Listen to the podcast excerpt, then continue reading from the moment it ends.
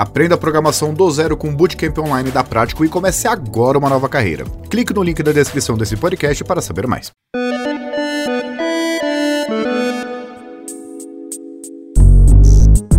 Fala pessoal, tudo bem com vocês? Comigo tá tudo bem. Eu sou o Gustavo Minari e apresentando aqui o podcast Canaltech de Férias. Começa agora o podcast Canaltech, o programa que traz tudo o que você precisa saber do universo da tecnologia para começar bem o seu dia.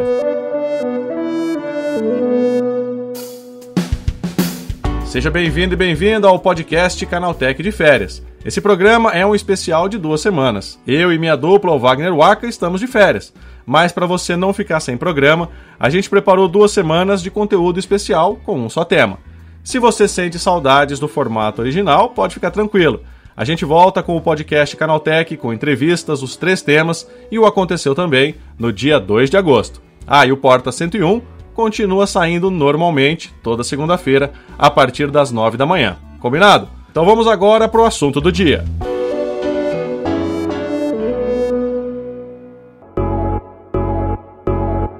O assunto criptomoeda virou figurinha marcada no noticiário mundial. O sobe e desce desse universo cheio de oscilações tem tirado o sono de muita gente, principalmente das pessoas que apostaram numa valorização vertiginosa e agora estão vendo o derretimento das moedas digitais. Mas afinal, o que são as criptomoedas? Resumindo, as criptomoedas têm suas próprias blockchains, que é um registro compartilhado e imutável em que são registradas as transações. Isso faz com que ela se torne uma moeda nativa, um sistema digital independente que permite aos usuários enviar e receber transações sem a necessidade de intermediários. Quando você realiza uma transferência, isso é registrado em um livro razão, digital, público e inalterável chamado blockchain.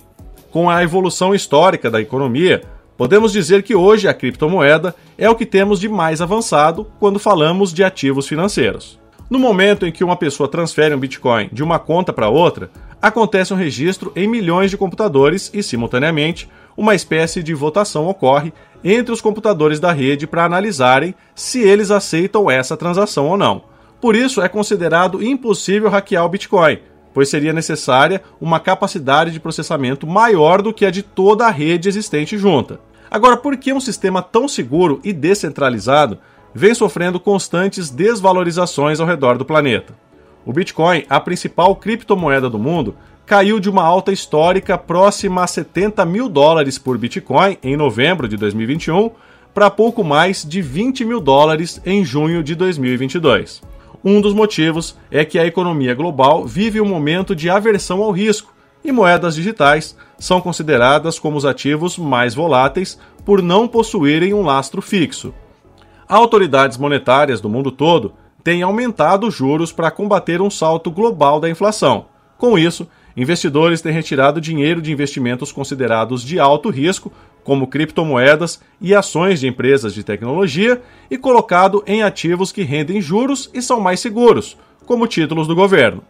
Esse efeito em cascata pode se tornar algo que os economistas chamam de inverno cripto. No mercado de criptoativos, a expressão inverno cripto é utilizada para se referir a períodos estendidos de forte desvalorização dos ativos. Tal fenômeno costuma ocorrer após os períodos em que o volume de mineração da criptomoeda cai pela metade, tornando-a mais escassa e impulsionando a sua valorização.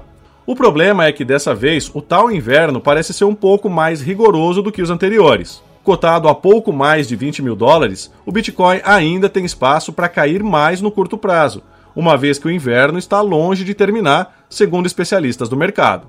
Diante de tantas incertezas, será que estamos preparados para abandonar investimentos mais conservadores e apostar na onda das criptomoedas? Pequenos e médios investidores são mais cautelosos e tendem a se retrair nesses momentos mais delicados e com tantas oscilações. Mas apostadores mais ousados e com mais lenha para queimar, é claro, aproveitam esse inverno de vacas magras para rechear suas carteiras, já que tem muita gente desesperada vendendo Bitcoin a preço de banana, ainda que seja uma banana de 20 mil dólares. Na verdade, o momento pede cautela, para os novatos que entraram nesse mercado, acreditando que as criptomoedas subiriam ao infinito e além, como diria o Buzz Lightyear, é preciso ter paciência. Se você apostou suas economias em moedas digitais, o mais sensato é manter suas posições e esperar a tempestade passar, Quem sai vendendo no desespero corre um risco sério de perder muito dinheiro. Vale lembrar que as criptomoedas já passaram por outros invernos e certamente existirão outros. Então a dica é manter a calma. Você e o mundo certamente não esperavam uma queda tão brusca e os solavancos que o mercado vem sofrendo nos últimos meses. Dificilmente as moedas digitais deixarão de existir da noite para o dia. O mais provável é que essa acomodação seja passageira e que o mercado se adapte a essa volatilidade que surge de tempos em tempos. O mundo, as pessoas e as criptomoedas terão que aprender a conviver e trabalhar em conjunto. Ganhos e perdas fazem parte desse jogo em que vencedores e perdedores trocam de lugar a todo instante. O que diferencia uns dos outros é a capacidade de se adaptar às novas realidades que estão por vir.